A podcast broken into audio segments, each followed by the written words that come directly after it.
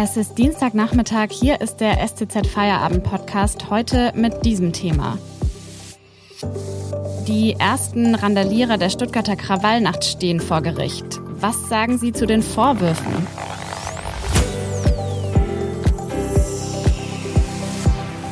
Am Mikrofon ist Hanna Spanhehl. Hallo.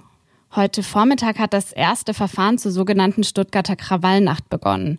Vor dem Amtsgericht musste sich ein junger Mann wegen der Randale in der Nacht vom 20. auf den 21. Juni in Stuttgart verantworten. Was genau die Vorwürfe sind und was den mutmaßlichen Täter angetrieben hat, darüber spreche ich jetzt mit meiner Kollegin Christine Bilger, Polizeireporterin der Stuttgarter Zeitung.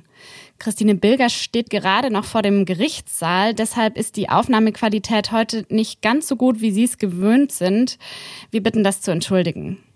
Christine, du hast dir das erste Verfahren heute Vormittag angehört. Wer sitzt denn da jetzt auf der Anklagebank und was genau ist der Vorwurf?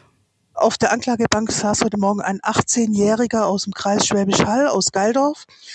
Der war an jenem Abend mit Freunden mit dem Zug nach Stuttgart gefahren und unterwegs hatten sie schon einiges an Whisky Cola getrunken, hat er erzählt. Der Vorwurf ist, er habe, hat er auch eingeräumt, er habe an einem Polizeiauto an der Bolzstraße mehrere Scheiben eingeschlagen. Dazu hat er ein Windlicht benutzt, das bei einem Kaffee in der Nähe auf dem Tisch im Außenbereich stand.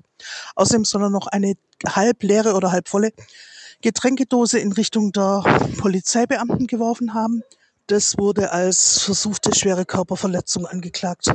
Ist denn dann auch schon ein Urteil gefallen? Ja, das Urteil ist vor wenigen Minuten gefallen. Der junge Mann wurde zu zweieinhalb Jahren Jugendstrafe verurteilt. Das Urteil sorgt hier gerade vorm Gerichtssaal noch für einiges Aufsehen, weil zweieinhalb Jahre bedeutet ja, dass es nicht zur Bewährung ausgesetzt werden kann. Es wird natürlich die Untersuchungshaft von sieben Wochen angerechnet. Äh, jedoch bleibt da, auch wenn er bei guter Führung früher rauskommt, sicher noch was von über einem Jahr übrig, wo er jetzt ins Gefängnis müsste, so das Urteil rechtskräftig wird. Hatte der Angeklagte eine Erklärung für das, was da in dieser Nacht passiert ist? Ja, also die Lehre dieses Vormittags ist, dass alle Erklärungsversuche, die man im Vorfeld versucht hat anzustellen, gar nicht greifen. Also er hat sehr, sehr glaubhaft versichert, dass er weder rechtsstaatsfeindlich noch polizeifeindlich gesinnt sei äh, seine Familie hat einen Migrationshintergrund, dennoch hat er auch das nicht bestätigt, dass bei ihm ein Frust vorherrschen würde wegen häufiger Polizeikontrollen. Also sowohl an diesem Abend als auch sonst. Die Jungs fuhren wohl öfter zum Feiern nach Stuttgart rein. Sei er jetzt nicht öfter kontrolliert äh, worden. Äh, seine Familie stammt aus dem Kosovo, also er hat so einen leicht südländischen Einschlag, würde man es vielleicht optisch beschreiben, aber er sieht jetzt nicht irgendwie so aus, dass man sofort sagen würde, der stammt von woanders.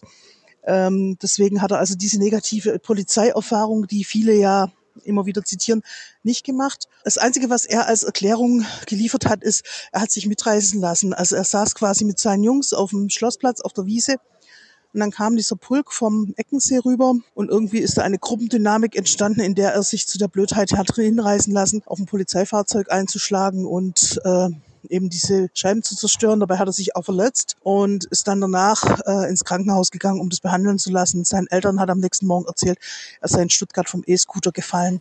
Danke, Christine Bilger, bis hierher. Wir sprechen gleich noch über die Hintergründe der Tat und darüber, wie es jetzt weitergeht. Vorher machen wir kurz Werbung.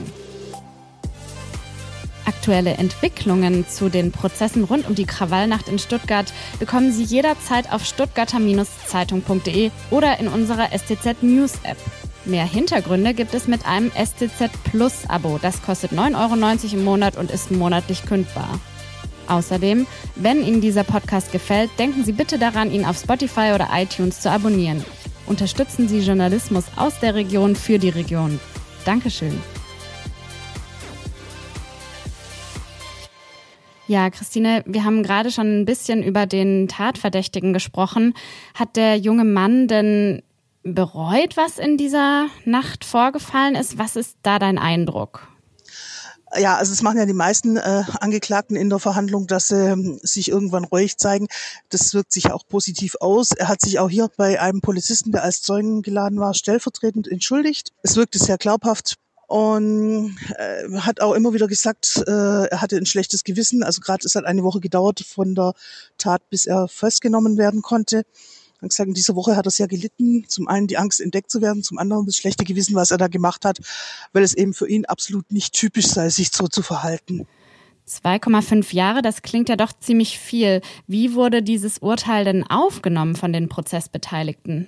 Der Anwalt des jungen Mannes ist hell entsetzt. Er sagt, es ist äh, für ihn skandalös und nicht nachzuvollziehen. Er will auf alle Fälle auch Rechtsmittel gegen das Urteil einlegen und versuchen, eine Bewährung noch rauszuholen.